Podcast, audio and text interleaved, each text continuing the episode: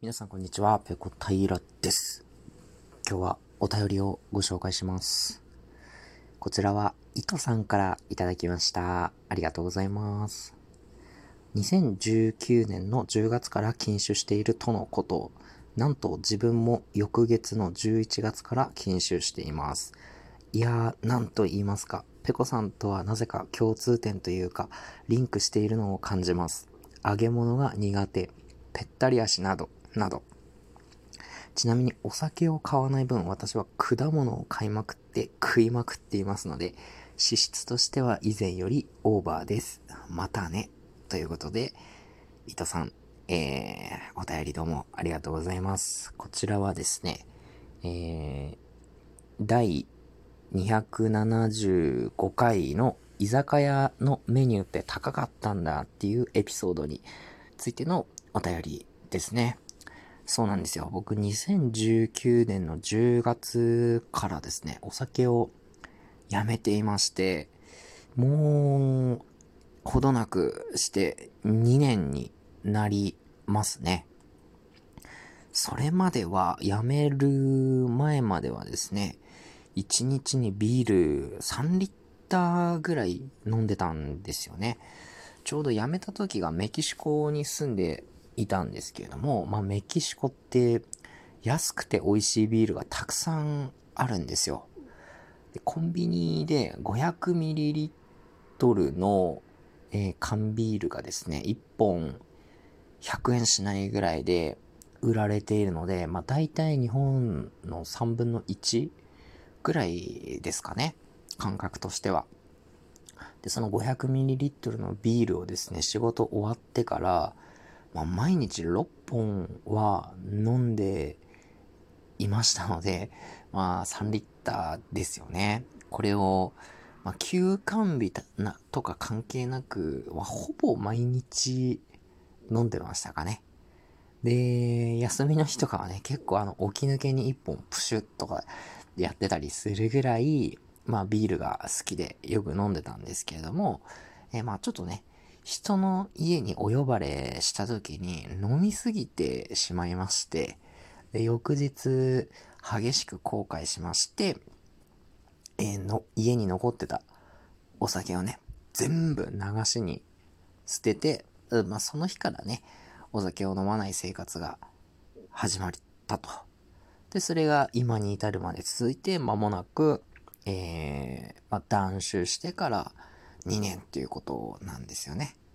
まあ、ただ僕はですね、まあ、タイミング的にはすごくいい時だったのかなって思うんですよ。辞めるタイミングが。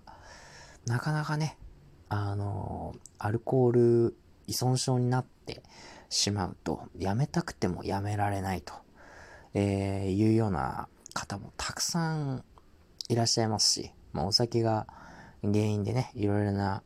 トラブルを起こして、まあ、僕はね、あの、人んちで、あの、ゲロ吐いたぐらいだったから、まだ良かったんですけど、まあ、迷惑かけといて良かったっていうのはあれ、あれか。まだマシだったんですけど、これがね、酔っ払ってこう、えー、何か物を壊したりだとか、喧嘩して、えー、人を怪我させてしまったりだとか、まあ、こういうことは自分の性格上やらないとは思うんですけれども、まあ何が起こるかわかりませんからね、人間はね。まあ僕は自分の意思で辞められる時に辞めようと思って、で、それが今まで続いているので、まあ辞め時としては良かったんじゃないかなっていうふうに思いますね。で、糸さんはね、えー、僕とちょっと共通点が多いっていうことで、揚げ物が苦手。はい、僕も揚げ物が苦手です。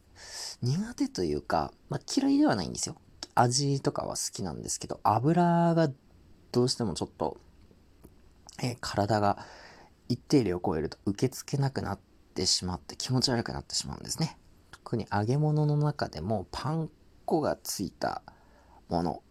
えー、そして肉に関しては豚肉が、えー、ダメなので、とんかつなんかは特にすぐ気持ち悪くなっちゃいますね。で、あと、ぺったり足ですね。えー、僕は足のサイズが、えー、まあ、大きいんですよね。スニーカーで29とか29.5とかを履くんですけれども、足のサイズがでかい割にこう幅が狭くて、えー、土踏まずがなくて、甲が低くて、かかとが小さいっていう、え、非常にペターっとしたこう華奢な足をしております。で、糸さんはお酒を買わなくなった分、その浮いたお金で果物を、えー、買ってたくさん食べていると。で、結果として、まあ、脂質は以前よりオーバーっていうことなんですけど、まあ、わかりますね。すごくわかります。僕はお酒飲まなくなって、その分、ああ、どうかな。結構食べるようにはなりましたね。筋トレをするようになったので、その、体を作るために、以前よりもしっかり、えー、食べるようになりました。肉類、そして野菜類ですね。うん。メキシコに住んでる時は果物が本当に安くってですね、えー、マンゴーとか、パパイヤとかもあったかな。マン、安かったのはマンゴー、えー、あと、リンゴ、あとバナナもよく売ってましたね。スイカなんかも、えー、売ってたように思います。メキシコのスーパーでは。日本人はよくね、果物の摂取量がこう少ないとか言われてますよね。メキシコ人めちゃめちゃ果物食べるんですよ。よく街中の、えー、まあ、路上の一角でですね、カットフルーツを売るこう屋台があってですね、そこに行くと、マンゴーとか、えー、っと、スイカ、えー、パイナップルなんかを、えー、っと、その場でね、でっかいなんか包丁みたいなので、ザクザクザクザクって切って、あの、カップに入れてですね、で、さらにそこにですね、あの、チリソースをかけたものを売ってるんですよ。よくメキシコ人はそれを買ってね、えー、僕の会社の同僚なんかも、えー、机の上にそれを置いて食べながら仕事をしていました。まあ、それぐらいメキシコ人っていうのは、まあ日常的によく果物を食べる人たちなんですよね。ただフルーツにまで、フレッシュフルーツにまでチリソースをかけるっていう感覚はちょっとよくわかりませんでしたね。うん。えー、僕もね、ちょっとお酒をやめてはいるんですけども、あの、なんて言うんですかね、ものすごい義務感で絶対飲まないぞと、我慢するんだっていう気持ちで、やめているわけではなくて、なんかもう自然に飲まなくなって、それがずっと続いているっていう感じなんですよ。まあ、ビールが好きで、そのビールの味自体は好きなので、まあ今もテーブルの上にはですね、あの、ノンアルコールのビール置いて飲みながら喋ってるんですけれども、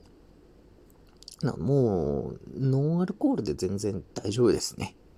いろんな各社から出てるノンアルコールビールの味比べとかも えー、したりして、なんとなくと特徴も分かってきました。ノンアルコールで、ノンアルコールのビールで大丈夫だし、ノンアルコールビールなければ、まあ、別に炭酸水でもいいし、それがなければ、まあ水でもお茶でも全然大丈夫っていうところまでなっているので、まあ多分お酒がない生活っていうのは今後も続けていくんじゃないかなっていうふうに思います。寝覚めは確実に良くなりましたね。僕朝起きるのがとにかく苦手だったんですけど、お酒飲んだ翌日はもう地獄みたいな気分で毎朝布団の中で目を覚ましてたんですよね。30分ぐらい動けずもぞもぞもぞもぞしてるっていう。で、起きてもこう頭の中がもやがかかったみたいにね、こうぼんやりしてるっていう。まあそんな、えー、状態だったんですけども、お酒をやめてからは眠りの質が良くなってね、以前と比べたら朝も気持ちよく起きられるようになりました。で、夜もね、えー、僕は結構飲むとすぐ眠くなっちゃうので、えー、飲んでいた頃はね、もうビール開けてしまうともうそれ以降はお酒を飲むってことしかできなくなってしまっていたんですけれども、まあ、今はね、空いた時間でいろいろ自分のやりたいことをする時間が持てているので、まあ今のところお酒やめていいことしかないですね。うん。なかなかね、このコロナ禍で外に飲みに行くということも今できなく、えー、なってしまっているので、まあ、もしかしたらね、僕と、同じように、えー、お酒をやめて、えー、ノンアルコールにしたとかね、そういう方も、このタイミングでもしかしたらいらっしゃるのかもしれないですね。皆さんはどうですか？コロナ禍になってお酒との付き合い方変わりましたかまあコロナ禍関係なくね、年齢とともに、えー、若い子と比べてこういうふうにお酒の飲み方、付き合い方変わったよなんていうことがあれば、ぜひぜひお便りの方で、えー、教えてください。えー、皆さんからのですね、コメントお待ちしております。はい。今日の配信はここまでです。次回やれたらやります。それでは、ペロンペロン。